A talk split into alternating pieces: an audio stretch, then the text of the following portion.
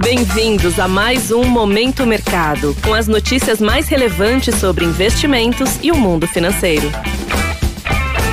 Muito bom dia para você ligado no Momento Mercado. Eu sou Felipe França e bora para mais um episódio desse podcast que te informa e te atualiza sobre o mercado financeiro. Hoje vou falar sobre o fechamento do dia 19 de setembro, segunda-feira, agenda do dia e abertura dos mercados.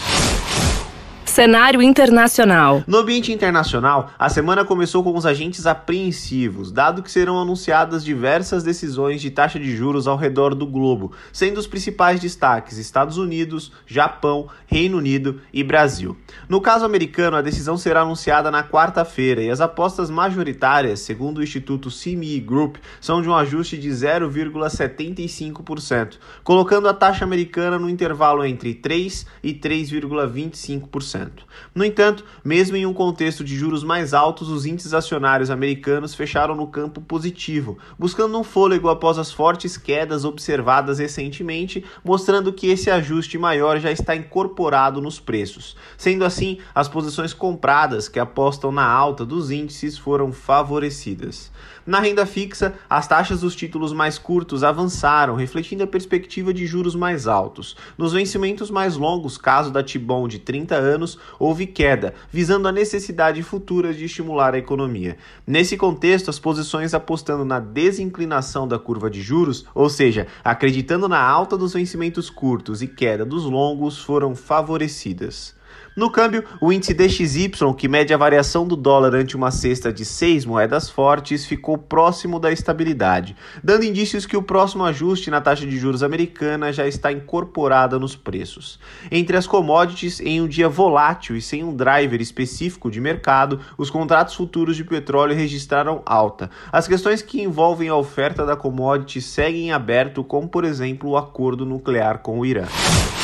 Cenário nacional. Por aqui, no câmbio, o dólar fechou em baixa, cotado a R$ 5,15. Durante o dia, a moeda oscilou bastante, chegando a quase R$ 5,30 pela manhã, mas perdeu força à tarde, guiado pelo movimento externo mais favorável ao risco e internamente por declarações favoráveis à defesa das contas públicas feitas pelo ex-ministro da Economia e ex-presidente do Banco Central, Henrique Meirelles, durante encontro entre ex-candidatos à presidência promovido pelo candidato Lula. Logo, as posições compradas ou expostas à variação do dólar ante o real foram desfavorecidas.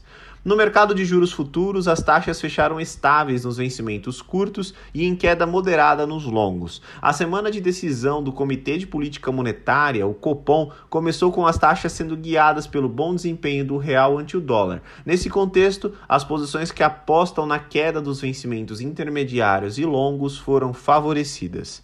Na bolsa, o Ibovespa avançou 2,33%, alcançando o nível dos 111 mil pontos. O movimento de alta foi mais intenso que os pares americanos, uma vez que a proximidade do fim de ciclo de elevação de taxa de juros, colocando o Brasil em uma posição de destaque quando comparado a outros emergentes. Entre os resultados positivos, destaque para o setor de educação e o setor financeiro. No lado oposto, Marfrig positivo, Cielo e Banco Pan amargaram perdas. Nesse contexto, as posições compradas, ou seja, aquelas que apostam na alta do índice, foram favorecidas. Pontos de atenção. Fique ligado no discurso da presidente do Banco Central Europeu, Christine Lagarde, em um evento na Alemanha. Nos Estados Unidos, o Departamento do Comércio publicará dados do setor imobiliário e o presidente Jair Bolsonaro discursará na Assembleia Geral da Organização das Nações Unidas. No Brasil, destaque para o IGPM do segundo decêndio de setembro e ao leilão de pós-fixados do Tesouro.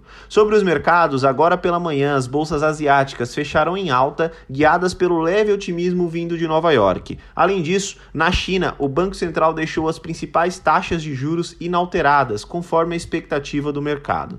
Na Europa, assim como nos futuros de Nova York, há um movimento de queda nessa manhã, com os agentes apreensivos antes da decisão do Banco Central americano sobre a elevação das taxas. Dessa forma, termino mais um episódio do Momento Mercado. Desejo a você um ótimo dia e bons negócios. Valeu!